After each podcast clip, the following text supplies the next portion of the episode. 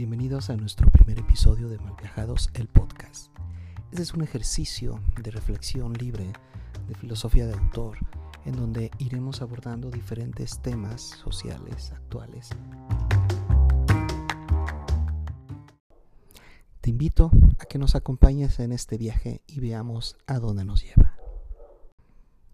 En este nuestro primer episodio haremos algunas reflexiones, algunas observaciones sobre los fenómenos del feminismo y el machismo. Se suele creer que este es un problema de género y que inevitablemente tendremos que tomar partido por uno o por otro. Pero yo eh, me pregunto, ¿y si el problema de fondo no fuera un conflicto entre géneros, sino un conflicto entre egos? Eso supondría entonces que el problema no es entre hombre y mujer, sino entre un ser humano con otro. Y a final de cuentas, esto es muy fácil de, percibir. Basta con notar cómo constantemente estamos compitiendo. Constantemente adoptamos un, nombre, una identidad, un color, un, un escudo, un logan, una identidad de género, y estamos entonces compitiendo con los demás. ¿no? Tenemos, por ejemplo, la secundaria pública contra la secundaria privada, ¿no? Bueno, en general la educación pública contra la privada, algún partido contra otro, eh, un equipo de fútbol contra otro, un país mejor que el otro, un color mejor que otro, un signo zodiacal mejor que otro. Como podemos ver, pareciera que una característica del ego es la competencia y cuando uno compite es evidente que es porque está buscando una superioridad. Entonces no se trata de que el hombre pretenda ser superior a la mujer o ésta a él. Se trata simplemente de que tenemos seres humanos que están luchando, están compitiendo por tener un mejor sitio social y culturalmente hablando. Y bueno, esperemos que esto sirva como introducción a nuestro tema, el ego. ¿Qué ocurre con él? Bueno, el ego tiene dos polos, mm, dos extremos que eh, evidentemente hay que evitar. En el polo inferior tenemos una debilidad del ego normalmente conocida como inseguridad. Las personas con un ego débil son llamadas inseguras, y la inseguridad no viene sola, viene acompañada de otros vicios como la falta de voluntad, la servidumbre eh, y los miedos. Normalmente una persona insegura siempre está buscando a alguien que le oriente, que le diga qué, cómo, cuándo, dónde, no buscando un aprendizaje, sino buscando realmente un servilismo, seguir eh, ciegamente los deseos, los mandatos y las órdenes de los que consideran superiores. En el polo superior, no por superior, entiéndase mejor, solo en el polo opuesto, tenemos el ego que está demasiado inflado, un ego demasiado vanidoso que comúnmente lo llamamos narcisista. Y bueno, el narcisismo no viene solo, viene acompañado de una tremenda falta de empatía de una incapacidad por ponerse en el lugar del otro y genera actitudes de menoscabo, de desprecio, incluso de un intento por eh, robarle protagonismo, dignidad y a través de la humillación consigue este enriquecimiento de su ego. Entonces, si ninguno de los dos polos parece ser deseable. Entonces, ¿cuál es nuestra, nuestra teoría? ¿Cuál es nuestra aportación a este problema? Me parece que debemos de apuntar hacia una humildad. Lamentablemente, el término humildad ha caído en términos sociales eh, como algo de servidumbre, ha caído como algo limitante, como algo de escasos recursos, como algo pobre, como algo que realmente no tiene eh, gran aportación. Y aquí es donde eh, es importante aclarar este término. Cuando hablamos de humildad, nos referimos de una sincera reflexión, aceptación, de un sincero reconocimiento de nuestros límites, de nuestros alcances.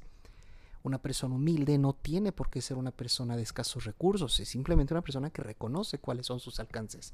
Tenemos, por ejemplo, eh, el caso de un escritor que es capaz de escribir libros y libros y libros, Cualquiera diría, este tipo seguramente no tiene humildad como escritor, pero es falso. Esta persona tiene sus límites muy amplios, por lo tanto, su humildad aparentemente eh, no la tiene.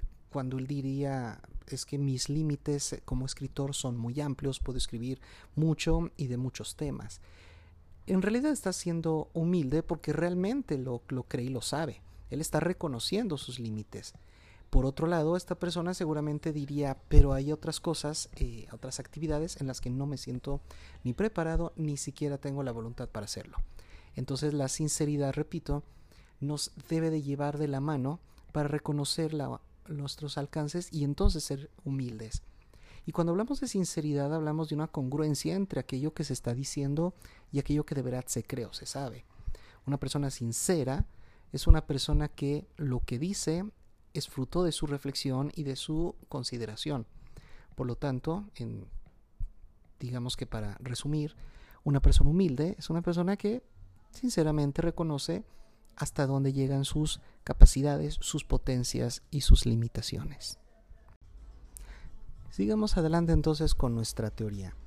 Si en verdad la sinceridad es la respuesta al problema del ego, entonces independientemente de si eres hombre o mujer, independientemente de con qué género te identifiques, creo que hay que ser humildes. No se trata de decir que un género es superior al otro, porque incluso dentro de cada género hay diversas eh, potencias, diversas limitaciones. Eh, dentro de los mismos hombres, no todos tienen la misma fuerza, no todos tienen la misma capacidad, y de igual modo las mujeres. Entonces, frases como el sexo débil o el sexo fuerte ya no tienen cabida en esta teoría. En esta reflexión, esas son frases absurdas, obsoletas, que deben ser desterradas de nuestro discurso. Porque entonces ya no se trata de decir que hay géneros fuertes, se trata de decir que hay personas más fuertes que otras, hay personas más capaces que otras, hay seres con mayores alcances en ciertas eh, áreas y en ciertos contextos. Yo te invito a que, independientemente de tu identidad de género, reflexiones sinceramente sobre cuáles son tus alcances, cuáles son tus potencias y las desarrolles. De verdad, eh, me parece que el problema del feminismo y el machismo se resolvería apuntando hacia una educación de la humildad. Me parece que si reforzáramos la humildad entre los seres humanos, evitaríamos estos conflictos, estas competencias. Porque realmente la competencia que más importa es con nosotros mismos, con ir superando nuestros límites. Porque una cosa muy interesante de la de la humildad es que nunca es quieta. Habrá humildades físicas, habrá humildades mentales y humildades espirituales. Es posible que en un momento de tu vida tus límites físicos sean superiores a momentos futuros. Del mismo modo, quizá en un momento tus capacidades eh, cognitivas se han ido desarrollando, se han ido fortaleciendo, igualmente que las espirituales.